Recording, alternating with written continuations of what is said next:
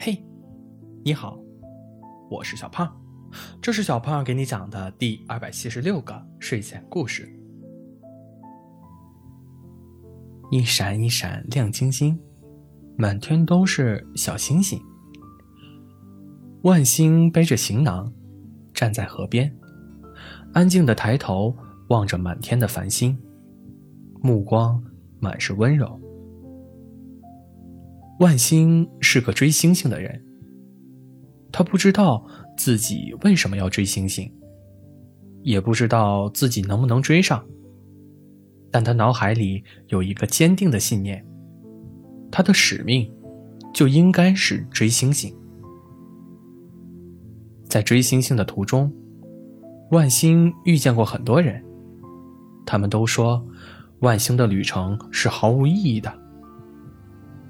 星星那么远，你怎么可能追得上呢？你见过星星长什么样子吗？星星是和我们所在的星球相对运动的，你追不上的。大多数人都奚落万星，认为追星星简直就是天方夜谭。万星只是听着。心里并不因此恼怒或改变想法。他们都不知道的是，万星追星星并不是一时兴起，也不是漫无目的。他要追的星星是属于他的星星。在所有人眼中，天上的星星都是一样的，只有亮和暗的区别。但对万星来说，他的眼睛。能透过遥远的距离，看清楚每一颗星星的模样、特征。他要追的，是他从世上醒来见到的第一颗星星。万星曾在梦里与那颗星星对过话。梦里的他不断靠近那颗星星，终于，他走到了星星面前，对他说：“你好。”我叫万星，我终于追上你了。星星睁开眼睛，平静而温柔地说：“你好，我是你的守护星，你终于来了。”这个梦始终萦绕在万星的脑海中，甚至不断重复这个梦。所以，万星相信。他一定能追上自己的星星。已经忘记出发了多久。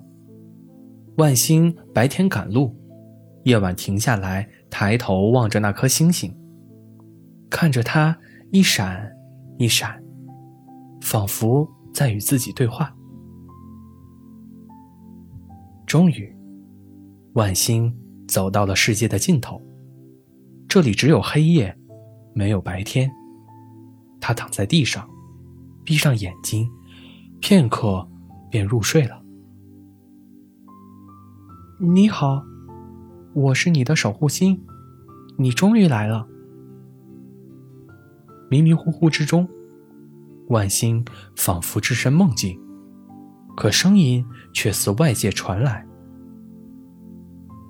万星挣扎着睁开了眼睛。却看见他一直追的那颗星星从天边降落，划出一道美丽的流光，向自己奔来。万星立马坐起身，目光追随着星星，落在自己的面前。他像梦境那般，对星星说道：“你好，我叫万星，终于追上你了。你好，我是你的守护星。”你终于来了。星星平静而温柔，然后是沉默。万星从来没想到过追上星星以后的事情。跟我走吧，星星说道。去哪儿？万星问道。去你每天抬头仰望的地方。追星星的人。终会与他的星星一起守护着星河流转。好了故事讲完了。